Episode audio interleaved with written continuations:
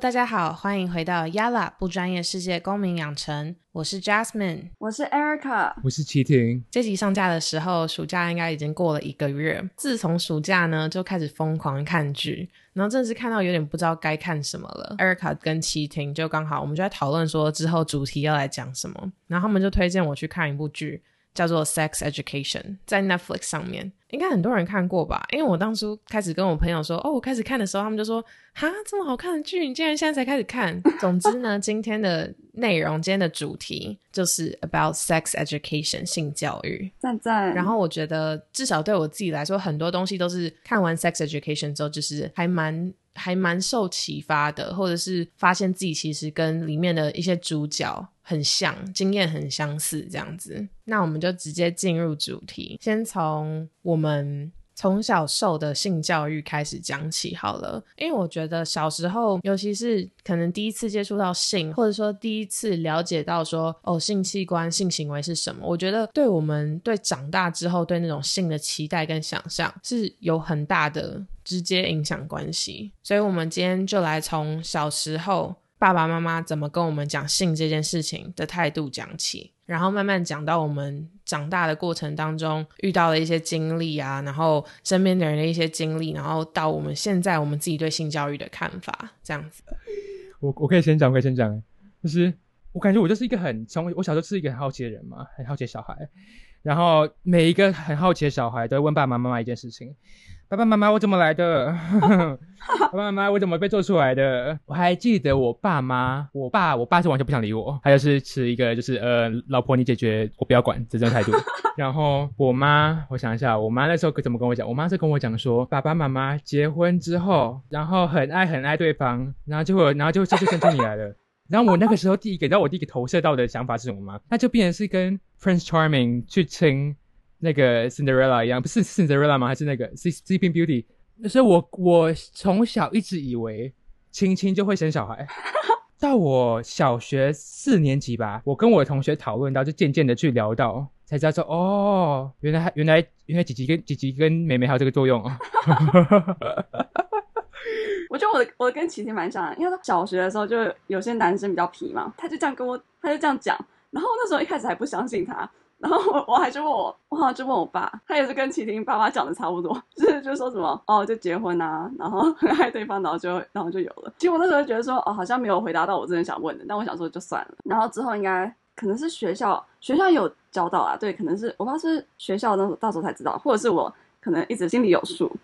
对，就这样。哎，那这样我觉得我爸妈好像其实当初对我跟我弟的性教育，他们算是很直接，他们其实没有很避讳，因为。其实我自己知道，我从小就是对性是很好奇的一个小孩。因为我的童年记忆当中，我有两段回忆。第一个是我在看完 Shrek 的时候，史瑞克，然后我就跑去问我妈说：“妈妈，为什么史瑞克跟 Fiona 在亲的时候，他们头要歪一边？”从我的角度来看，就是嘴巴的嘴唇就是两片，上下两片，然后是平行的。所以，那你这样亲的时候，不是就是直接就是进去这样子会对上吗？如果你头歪一边。就是就不会对上啊？不是吗？然后反正我从小就是没办法理解这件事情，那我就跑去问我妈。然后另外一个就是呢，因为我从小就是我爸妈洗澡的时候，只有妈妈洗澡的时候，我跟我弟可以进去。然后我爸洗澡的时候，就是门会锁起来这样子。然后我爸洗澡的时候就不能进去这样子。可是有一天，我爸就说：“哦好，今天嘉欣可以跟我洗澡这样。”然后呢，我就想说：“哈，为什么只有嘉欣可以跟爸爸洗澡？”然后嘉欣在洗澡出来之后，我就跑去问他。然后我现在想想，这实在是蛮蛮白痴的一件事情，因为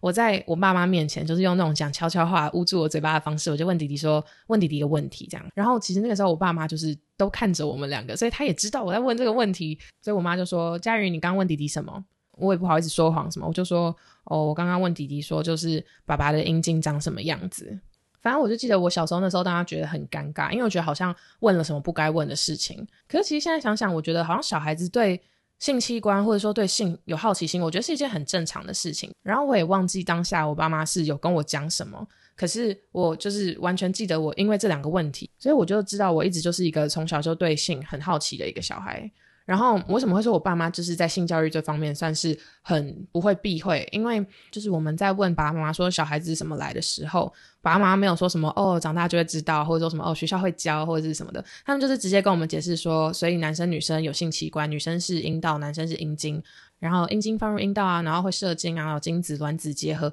等等，反正他就是直接的把所有的事实都跟我们讲。所以其实我爸妈从我们很小的时候，就是一直用很成熟的态度在跟我们讲性这件事情。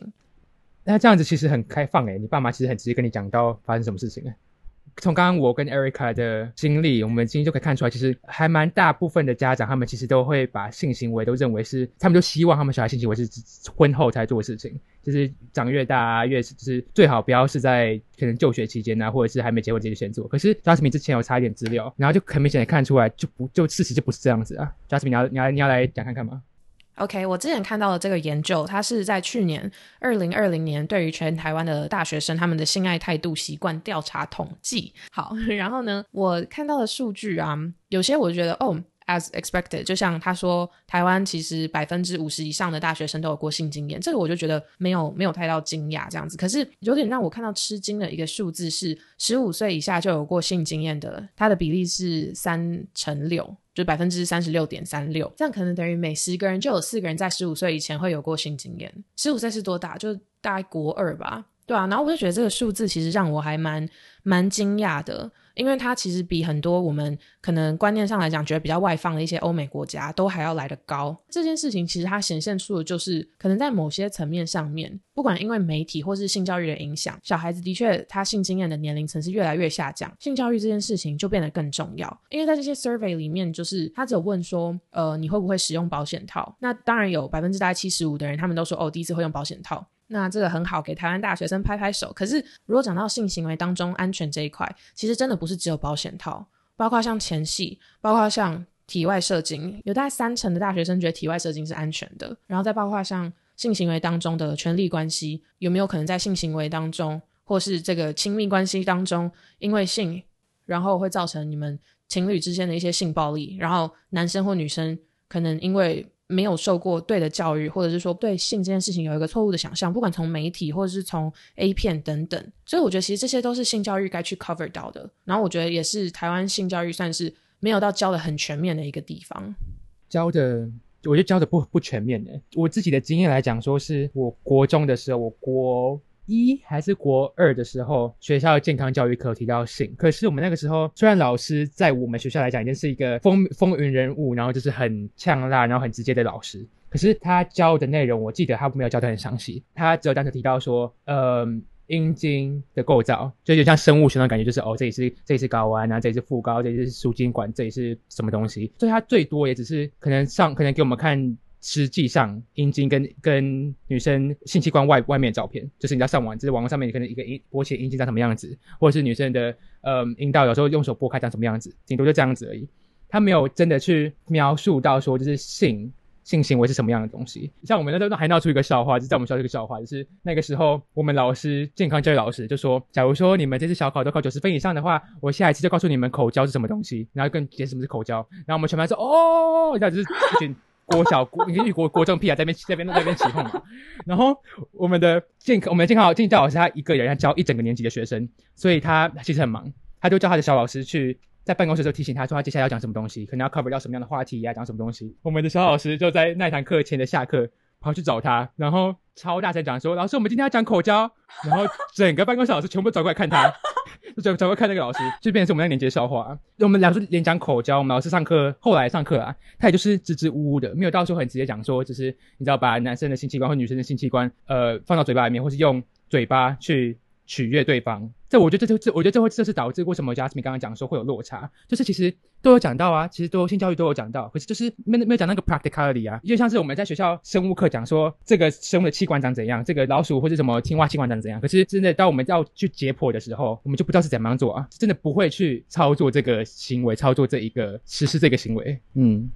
我觉得很大一部分是因为家长，不管是家长或者是老师，他们会觉得说，哦，我如果讲了之后，小孩子就会去做，小孩子就会去试。可是我觉得我们已经，我们现在活在一个网络的时代，不可能说老师家长不讲，小孩就永远不知道这些事情。他们一定有办法自己去找到资讯，只是说这个资讯是不是正确的，或者是说能不能让他们安全。我觉得这一点很重要。我之前有看到一个就是挪威的性教育，他就是会找真人来实际示范，不管是接吻，然后种草莓，然后自慰。性交、口交等等。然后他是医学博士去主持的。然后当初就会有人去讨论说，哦，你要这些东西为什么要用真人？为什么不给小孩看动画就好？可是我觉得我们就可以去想说。大家为什么这么忌讳去看到真人的身体？因为其实它就是最真实，到时候小孩子真的会去做这件事情的时候，他们会去看到、会去接触到的东西。然后我觉得另外一方面很重要的是说，他们在那些影片里面，他们选的都不是那种模特儿或者是那种身材真的要特别好的人，就是女女生、男生身上有毛或者说有赘肉也都没有关系，也都很正常。我觉得他们用这种很直接、很开放的态度去面面对性跟性教育这件事情，真的会让小孩子对性不会有那么多。就是真的是莫名的憧憬诶，我觉得就是因为无知而产生的好奇，然后可能会去做的一些冲动性行为或者怎么样。我真的觉得无论如何，小孩子都会好奇，只是你不愿意跟他讲话，他会自己去找资料。可是你愿意跟他讲话，他你就可以降低他从错误的来源接收到错误，可能会害到自己、害到别人的资讯的这个机会。所以我觉得台湾的性教育虽然有提到基本的原理、基本的解释，说性行为是什么，可是没有教大家怎么做。然后我觉得性行为它也不单纯就是一个会怀孕不会怀孕这样两条路。所以我觉得学校的性教育，他就只说哦，阴茎放入阴道，然后射精，哦，然后在之前要戴上保险套哦，就这几个简单、太太简单、太扼要的点，我觉得会让大家对性行为有非常错误的一个理解。而且同时，我也不觉得说学校会因为哦没有教到口交，没有教到接吻，没有教到什么，学生就不会去做。只是我觉得他们在做的时候会有更少正确的资讯，会更不安全的去做这件事情。所以我觉得性教育其实你讲到前戏，你讲到。呃，戴上保险套，然后你讲到性交的过程当中，你要如何去沟通，如何去尊重对方，然后到最后可能高潮，然后要让大家知道说高潮不是一个必要要达到的一件事情。因为我有很多的朋友，其实有跟我说过，哦，可能第一次他们很紧张，然后可能阴茎放不进去，或者是说阴道太紧，或者是说不够湿，太紧张。然后最后可能射不出来，女生就觉得哦，这是不是我的错之类的？我觉得这些都应该让学生知道，说怎么样是一个正常的流程，就是你沟通是正常的，性交当中的沟通、协调跟尊重是非常非常基本的。然后可能第一次性交会遇到的一些事情，怎样是正常的？可能没有射也是正常，太紧张也是正常。那可以怎么样调试心情，或者说怎么样帮助第一次性交让你更安全、更舒服？我觉得这些都很重要啊，只是都没有提到。所以我觉得除了生理上可能真的会造成伤害，不管是不管是学校可能没有教到说你要怎么用手去刺激女生的阴部。前戏的部分，然后让它润滑，或者说你可能要戴指险套，或者怎么样，或者你指甲要剪，或是你可能进去之后可以怎么样，慢慢的去让女生放松。如果这些没有教，然后哦，你可能就很脏的手，然后很脏很长的指甲就直接进去，然后弄伤女生。我觉得生理上其实真的非常容易在资讯不足的情况之下发生伤害。然后另外一个就是，就像我刚刚说的，如果第一次不顺，第二次不顺，等等的，然后大家就开始觉得说，哦，是不是自己的问题？尤其是女生，特别会容易被怪到女生头上，说，哦，可能说，哦，你可能阴道太紧，或者说你不够湿，或怎么样，然后就变成女生好像说，哦，说是我的错，就是不顺都是我的错这样子。可是其实这些都是在有适当的教育跟资讯之下可以去解决的问题。我觉得这些资讯非常的必要，对于保护学生在面对、在看待、在实际执行性行为这件事情的时候，他们的生理跟心理是非常重要的。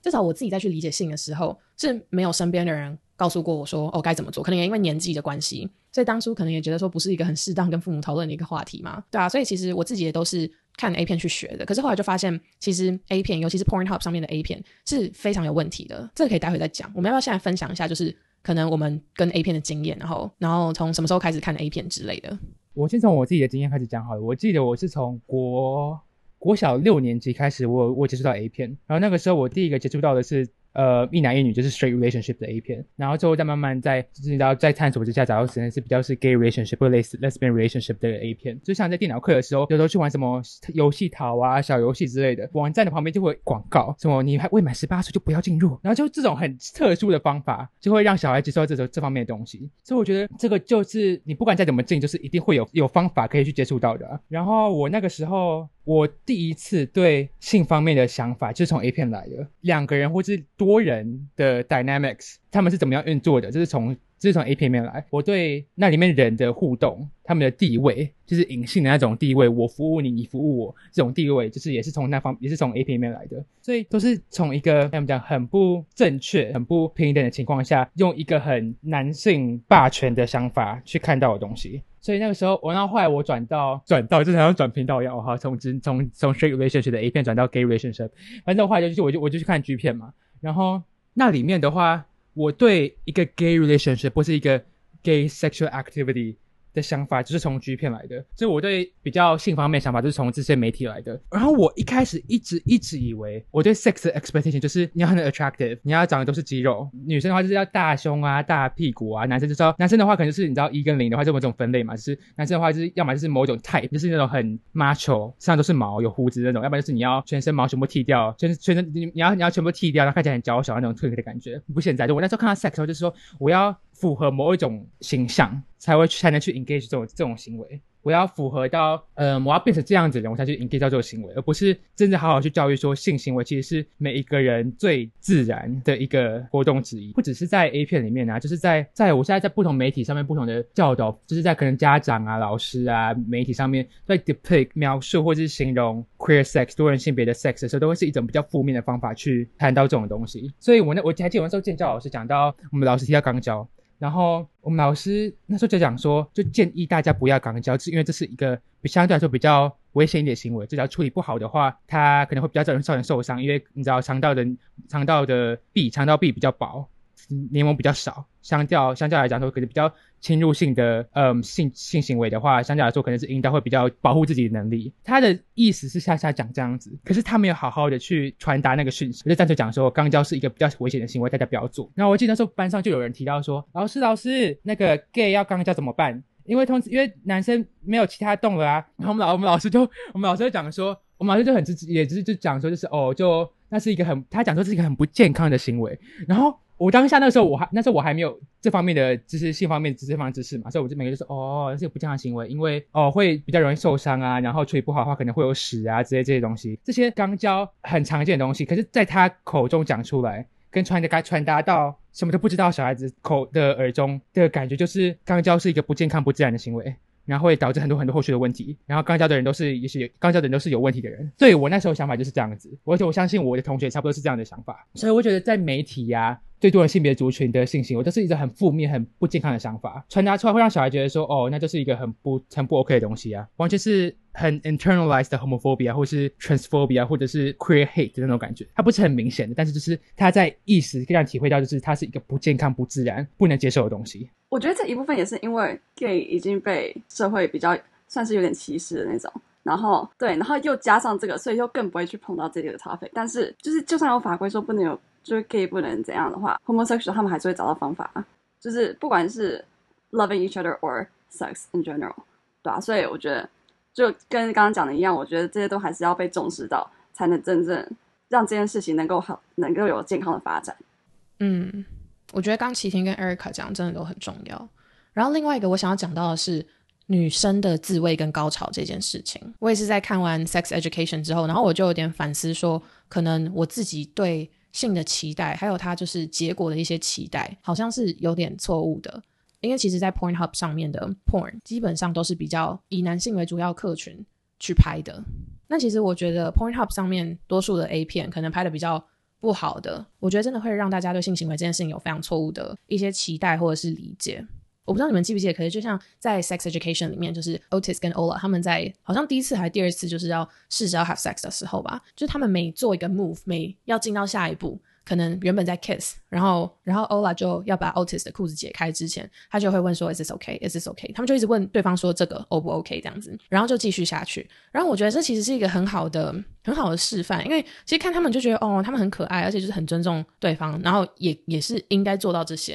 然后我觉得很多人，尤其是像 A 片里面表达出来的，可能就是一幕切一幕，一幕切一幕，就是哦，一个女生走进来。那马上切下一幕就开始口交了，马上切下一幕就阴茎就已经在阴道里了，然后在下一幕、下一幕、下一幕。可是事实上，性行为并不是这样子一个，然后直接换到下一个，直接换到下一个。它其中有很多的沟通，还有很多的适应，然后两边的人互相去跟对方讲自己喜欢或不喜欢的东西，舒不舒服等等。然后一定会有一些可能会有些小尴尬，可是这些都是很正常的。可是 Pornhub 上面大部分的影片，它不会去表现出这件事情，所以它会造成大家会觉得说，哦，是不是在性行为的时候？你去 ask for consent，你去问对方说这可不可以之类的，会很尴尬，或者说会显得自己好像很不会啊，或是没经验啊，或是或是很不 attractive 之类的，或是很很扫兴这样子。然后这个很明显就是会造成很多问题，就是一样，就是我听过很多朋友就是在完事之后才会跟我说，哦，其实他当初做什么东西真的很不舒服，或是很痛，或者是没感觉，或是很不喜欢。我就跟他们说啊，你当下就应该跟他们讲啊。他们就说哦，我怕他们觉得觉得我很扫兴，或者说我怕他们这样就觉得我不性感了之类的。我在这边要郑重的给大家。郑重跟大家讲一件事情，就是在性行为的时候，表达你想要的，代表你很清楚，你知道你要什么。你的伴侣也会因为更清楚的知道，说你可能怎么样喜，怎么样开心，怎么样享受。我相信他们应该会对整个过程会觉得哦更顺畅。他并不会让你就是变得不性感、没有魅力，或是你可能毁掉那个 moment。我觉得并不会。他如果做了什么事情你喜欢，你可以跟他讲，你可以鼓励他。他如果做什么东西可能没有很到位，你可以去跟他说哦，其实我哪边可能。会比较舒服。如果他做什么事情，你真的觉得很不舒服的话，你一定要跟他讲，不要自己忍着。尤其是女生，因为我觉得像我自己也是最近几年，甚至到最近几个月才发现，说我对于性的想法，感觉好像就是整个性的最终目标就是要让男生射精，要让他们舒服，让他们开心。然后如果做到这样的话，我就会就代表我成功了，或者代表我很性感，我我很快乐。可是最近就是也也是在，可是最近也是在朋友跟我介绍 sex education，然后看完之后，我就发现。我一直没有 prioritize 我自己的 pleasure，我自己想要什么东西。然后我觉得这个跟一个东西很相关，就是我从小到大我不会自慰，我不懂得怎么自慰，我不知道女生该如何自慰。那这个又回到说学校没有教，大家就可能觉得说哦，男生有梦遗之类，男生会制造精液，所以他们顺理成章，他们当然要自慰什么的。女生没有这个需求，可是其实并不是这样。而且我觉得我很提倡女生其实应该在第一次性行为之前，你要去自慰过，或是说你至少要知道。你的阴部构造到底长什么样子？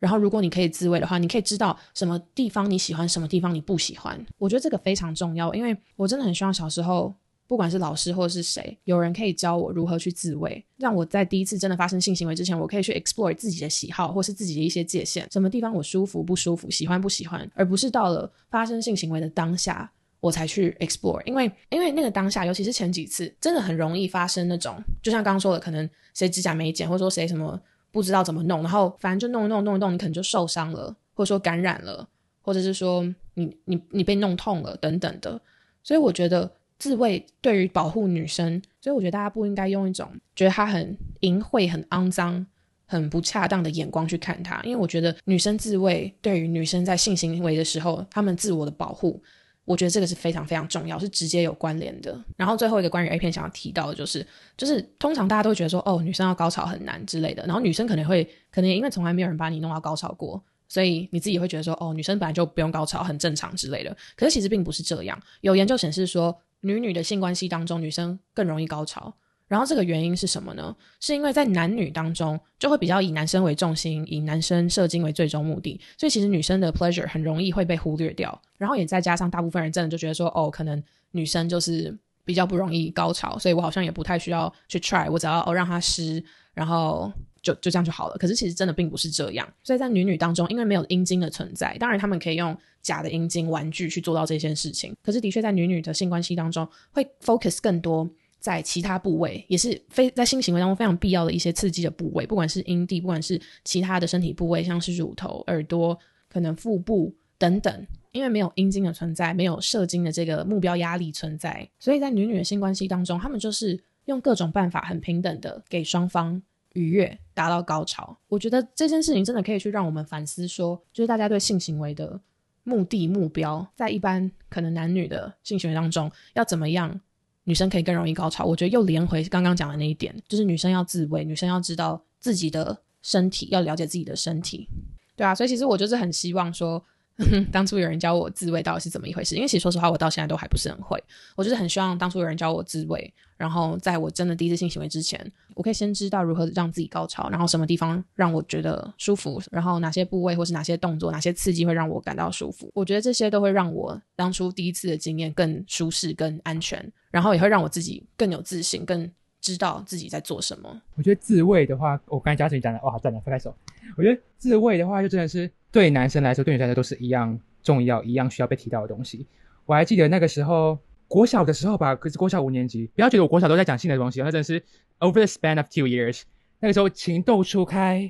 会跟同学讨论这种事情的时候，我还记得那时候篮球场旁边的 playground，真的到体育课，大家在边打篮球啊、踢球啊这样子干嘛？然后就大家准备休息，准备要下放学之前，我就问我同学讲说，两个女同学，一个男同学，我还记得，我就问他们说，女生会自慰吗？我不知道是不知道。还是不想讲，还是害羞，就羞耻不敢讲。反正男生就那个男生跟我讲说，女生也会啊。然后那天两个女生就是，我现在想起来，我觉得应该是羞耻不敢讲。他们就是是，你知道，就是没有自己眼神飘过啊，就不不不怎么看我这样子。然后我觉得这一点的话，就是对女生就是这里就是很被压迫，很就是让我觉得我就是很很伤心啊。这个 relate 到的话，就是跟 queer sex education 很很像，很多是上网找 A 片嘛。然后对这方面来讲的话，有些人可能到后来会是比较不健康的方法，就是去 cruising。刚刚 Jasmine 还在问我说 cruising 什么东西？cruising 的话就是你在就是会有些地方会有约炮地点嘛，然后会有某些地点就是大家知道说就是哦，假如说你有那个需你有你有性需求的话，你就去那个地方找其他可以跟你就是互相解决这需求的人。然后 cruising 的话在讲这个行为，就说我去那个地方找找人来去满足自己性需求。然后我我有朋友他们就是就去去 cruising，然后怀着很不好的经验，就是说就是那边人就是对待他们就很不礼貌啊，然后就是很粗暴之类的，这也是算是一个很不安全的行为。因为在那个地方，你知道我们要讲说这个地方是他们一定在很很肮脏的地方，没有不一定。可是，在那个地方就是你没办法保证那个人的安全，因为通常你要去那个地方都是比较隐匿、比较不为人知，或是比较在人来比较人比较少的地方，你要保证他的人身安全。相对来讲，你也没办法保证他是一个安全的性行为。在另外一点的话，我刚刚讲到。Over thirty percent 的男同志，他们其实不会利用肛交来达到高潮，而是利用其他可能是单纯的去抚摸对方的性器官、抚摸对方的身体，或者是找到性感带去达到高潮。所以其实真的侵入式的性行为不是唯一的性行为，这是也蛮重要的。大家会提到可能比较提到肛交啊，提到多元性别的，只有多元性别族群的性行为会有这么多的偏见，这么多的刚才讲 stigma，很大一部分的话是跟性病有关的东西。我还记得那个时候我妈，我跟我妈出柜的时候，人家是我第一次在频道出柜，哦 shit。我第一次，我第一次跟我妈出柜的时候，我妈的第一个反应是说。没有第一反应，他第一反应在安慰我嘛，因为我那时候哭的超惨的，哭的稀里哗啦。我我就我就我那时候之后，我接下来之后，我妈就跟我聊天嘛。然后是 actually 那那那一次好像是，就是我从小以来就是第一次在我妈怀里面哭到睡着，然后起来已经是隔天了，你知道那种 exhaustion 那种累的感觉。然后隔天早上我妈就跟我在聊天，然后她提到说艾滋病怎么办？然后我真的是觉得一点，我就是一点 what fuck 跟她讲，就说嗯，艾滋病怎样？她就是一个性，她就是一个性病啊，怎么了吗？然后我妈跟我讲说，可是同志不是都会得艾滋病吗？我当下一整个完全不知道该怎么回我妈，我就是觉得说，哇，原来我妈那个年代接受到的资讯是，嗯，AIDS is the gay cancer，AIDS 就是同志的绝症，同志的癌症这样子。然后后来仔细查才发现说，原来这是有是有根基吗？什么那个成语叫什么？有迹可循，有迹可循。在一九八零年代那个时候，美国第一次发现艾滋病，就是在同志族群里面，在加州的旧金山发现的疾病。然后第一次发现是在同志族群里面，所以那个时候当然你知道，报章杂志是很大规模渲、大幅度渲染说，哦，gay community，gay cancer，然后它是一个。绝症嘛，那时候艾滋病对他们说是很可怕的东西。那个时候他们就大规模服大规模渲染艾滋病跟 homosexuality 的 connection，就导致说现到现在我们还有这种这种嗯污名或这种想法，说其实你是 gay 的话就得到 AIDS，然后这也间接的影响到说，其实你知道现在不是很多讲到男同志啊，讲到 gay 的话，就不都是很妈，就是带着肌肉啊，然后小鲜肉啊，你知道就是小有小胡子，然后带很很多肌肉这样子嘛。其实是因为那个时候。为了要证明你没有得到 AIDS，所以男同志他们会去练身体，因为你是得到你是你知道 AIDS 的话，你之后的免疫系统下降，你会很无力，你会身体会变得很虚弱，这这间接的你会变得很瘦，是骨瘦如柴这样子。他们为了证明说自己没有得到没有得到 AIDS，他们会去练身体，所以其实影响到现在在 gay community 里面的审美观。嗯，其实对现在对艾滋病还有一个污名，就是说其实艾滋病现在是完全可以用医疗的方法去控制的，用药物的方式控制的话，你身体里面的病毒量，假如说到机器探测不到程度的话。You are non-transmissible，就是你就不会去传染这个疾病给对，不会有传染性。现在他们现在 treat AIDS 的话，不是在已经不是一个绝症了，而是一个慢性病。当然，到最后你身体会慢慢的受伤害，你身体会慢慢的会老化，身体会因为艾滋病关系会慢慢虚弱。可是它已经不像是以前来讲，就是哦，你马上得到之后，你就会免疫系统瞬间崩溃，然后会得到一些平常人不会得到的病。现在不是这个样子的，及早发现，及早治疗，透过药物治疗的话，其实你也是可以跟普通人一样，没有得艾滋病的人一样，活到七十几岁、八十几岁。其实你刚刚讲那个是让我想到一点，就是呃，其实这些 stigma。这些要逃避的这种 stigma 就有点像是可能像美国这个美国最近就是把 COVID 怪在亚洲人身上这种的，然后所以就让我想到说，就是当时的哎他们那个 homosexual people 就给那些被 target 会多么遭受多大的打击，然后我觉得一部分也是没有正确的知识，因为如果都知道说这是一个性疾病，就不是只有 homosexual 才会得的，所以只要是人，你只要没有，你只要身体没有，因为我我发现我之前看其实说有。非洲还是北欧吧，有几 percent 的人是天生 immune，艾滋病是免疫的。所以你知道不天生爱免疫的人的话，你只要身体，你只要得到这个疾病的话，就是会得到。不管你性情上为何，不管你呃多么的守贞，不管多么虔诚，你就是得的话，就是会得，就是就是会得。嗯嗯，哎，那你们之前教育的时候会讲到 consent 吗？就是同不同意这件事情？consent 哦，嗯，我觉得建教课本里面的话，都是提到说。就是要在双方乐意的情形下进行性行为，可是不会想去提到说要怎么样去得知道对方乐意，或是知道对方 OK 的。嗯，嗯，然后我觉得就像我刚刚说，就是很多人一定会觉得说，在性行为当中，然后你去问说哦可不可以，或者是就大家会觉得哦很尴尬，不然就是会觉得哦可能就是打打断了那个节奏之类的。可是其实我觉得哦，这是这真的很重要，因为这个其实真的很关乎身体，就是 physically 的安全呢。然后我就觉得这真的是性教育该教到的。然后我觉得。我之前其实有在 IG 上面看到一篇文，就是在讲说你要怎么样很性感去问出这些事情。所以我觉得大家要知道是说，你 ask for consent，你问别人同不同意、喜不喜欢这件事情，它不用是好，它可能会稍微就是在你的 action 当中会有一点 pause，可是那也才就多几秒、一秒、两秒的时间，就可以让你们后续的事情进行的更顺利，或者是说让你的伴侣更知道说，哦，如果随时有不喜欢的或者喜欢的或者怎么样，都可以讲出来。我觉得都会让整体的经验更好。对啊，所以我觉得，如果大家真的不好意思去问这件事情的话，其实真的可以去找找看，因为网络上应该蛮多文章的，去找找看，说就是要怎么样很 sexy 的去 ask for consent 这样。然后还有另外一个就是，如我们刚刚讲 Pornhub 上面的，可能很多就是那种没有 ask for consent 啊，或者是或者是给男性观众为主的，然后可能没有太 focus 在女性的 pleasure 这部分。然后甚至其实 Pornhub 有另外一个问题，就是它很多就是那种被绑架来的，或者被贩卖的那种。嗯，小女生，然后他们被强迫拍片，然后竟然还让那些影片上架，这个其实很扯。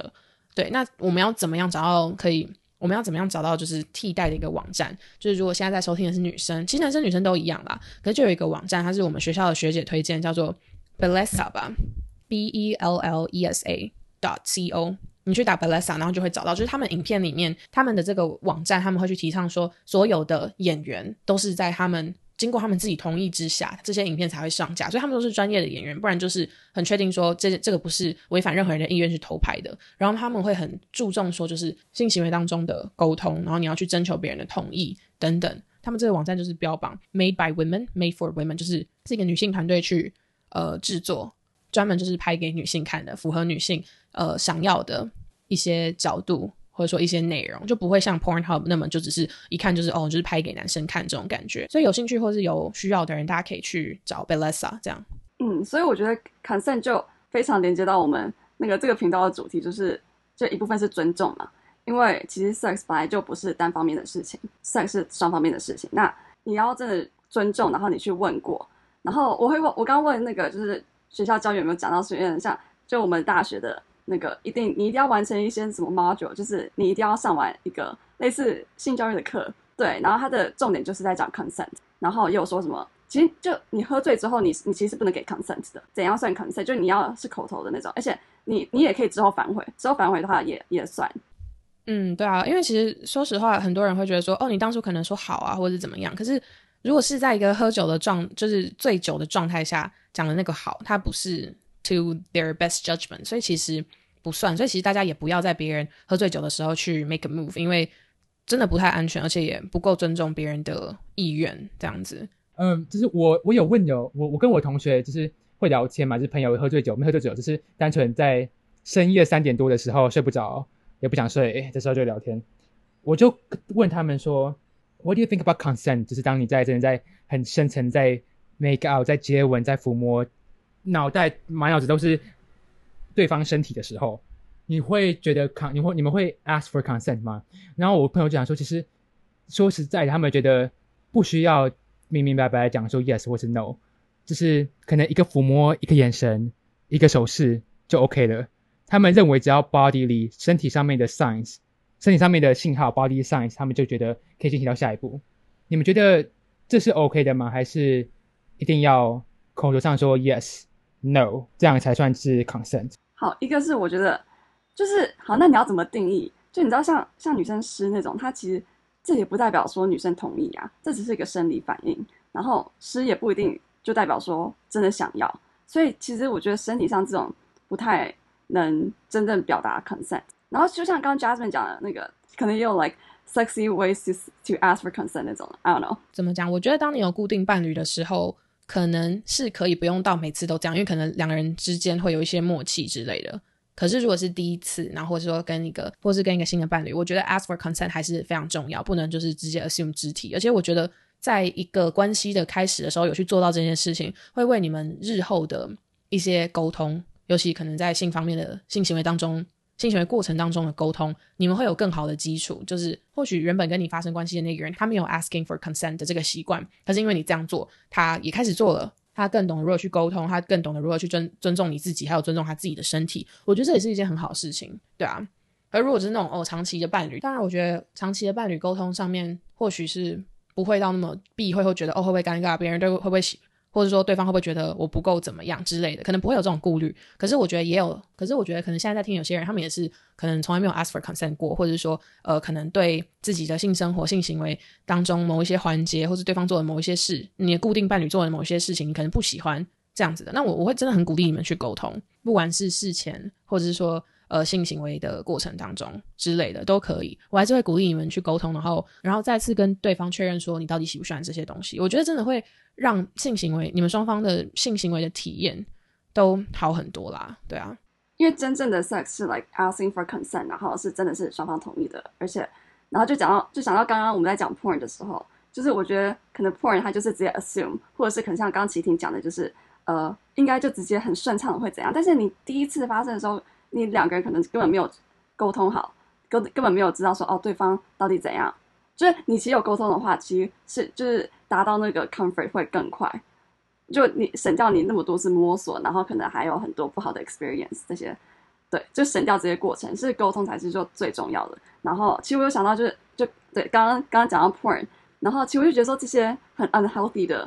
这些 sex expectation，就觉得说哦男生就怎样，女生就怎样，或是。里影片里面看到的什么，就是就是会怎样的话，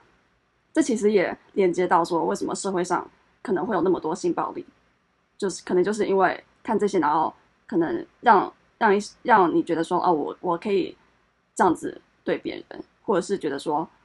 呃，sex is only about 就是我自己这种想法，对，所以我觉得，就问一句话，就是你会想要你的小孩，不要讲这么远好了，想要你的亲戚朋友，想要你的。身边认识的小孩，好了，你会想要他们以你跟他们讲，告诉他们正确资讯而去探索性，还是你想让他们去上网自己查资料，自己看的 A 片，自己看可能比较没有审查过的内容，而去学到性方面的知识？